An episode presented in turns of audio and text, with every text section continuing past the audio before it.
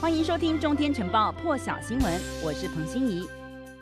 好了，美国总统拜登才对大陆国家主席习近平、俄罗斯总统普丁缺席 G20 峰会表达失望。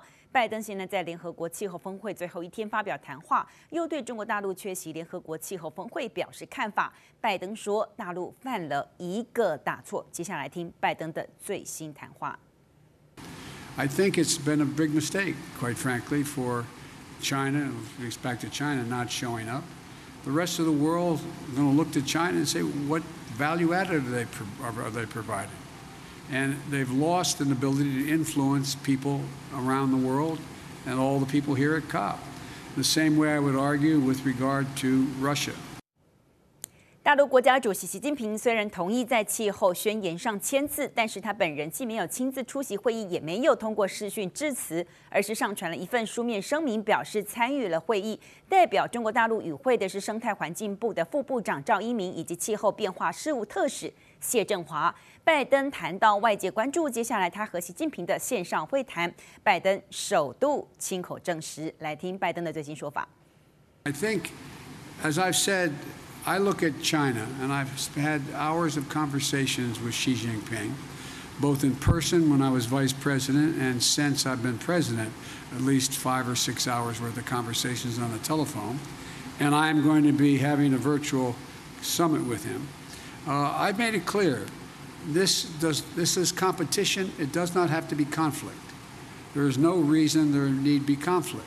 But I've also indicated to him and I've, so I don't, I'm not reluctant to say it publicly, that uh, we expect them to play by the rules of the road.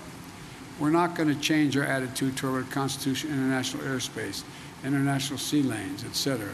We also are made it clear that uh, we have to work on dealing with things like cybersecurity and a whole range of other issues. But uh, I, uh, I'm not looking for, I don't anticipate there will be a need for uh, to be there be physical conflict. But you know, as you've heard me say this before, my dad had an expression. He said the only conflict worse than one that's intended is one that's unintended. One that's unintended. And so in my meetings with him virtually coming up, and we haven't set the exact date yet, I want to make sure there's no misunderstanding. It's competition, not conflict. 英国首相强森表示，在为期两天的气候领袖高峰会之后，人类对于对抗气候变迁上面开始起而追平比数，但是他警告。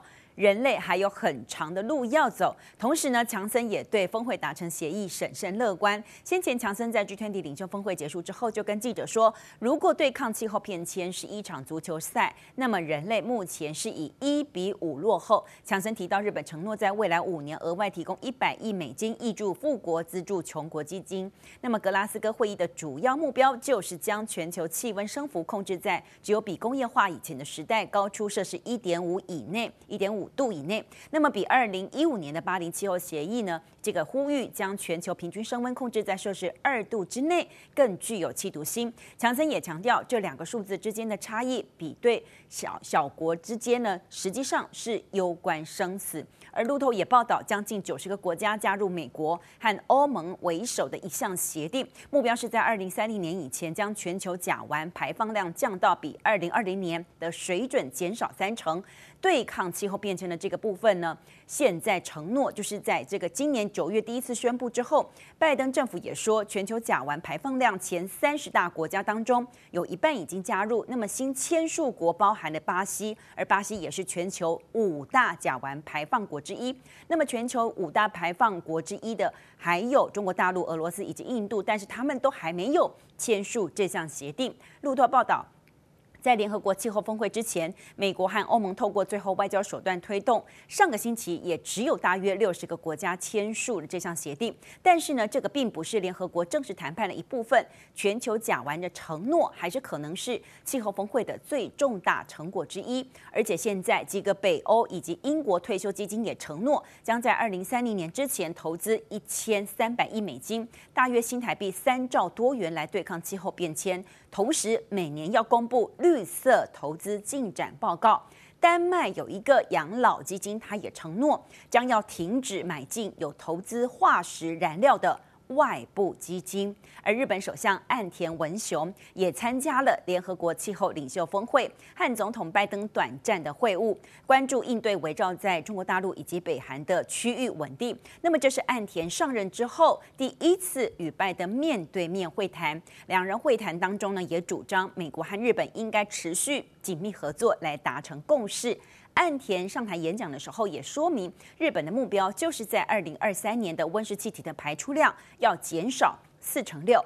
岸田还说，五年之间将追平支援开放中国家最多一百亿美金，来推动作为经济成长引擎的亚洲达到净零排放。喜欢中天优质国际新闻的朋友们，请注意全球大视野频道开会员喽！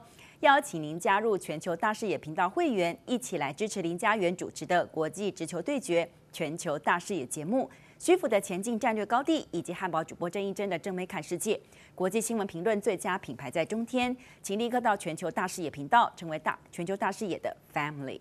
更多精彩国际大事，请上中天 YT 收看完整版，也别忘了订阅、按赞、加分享哦。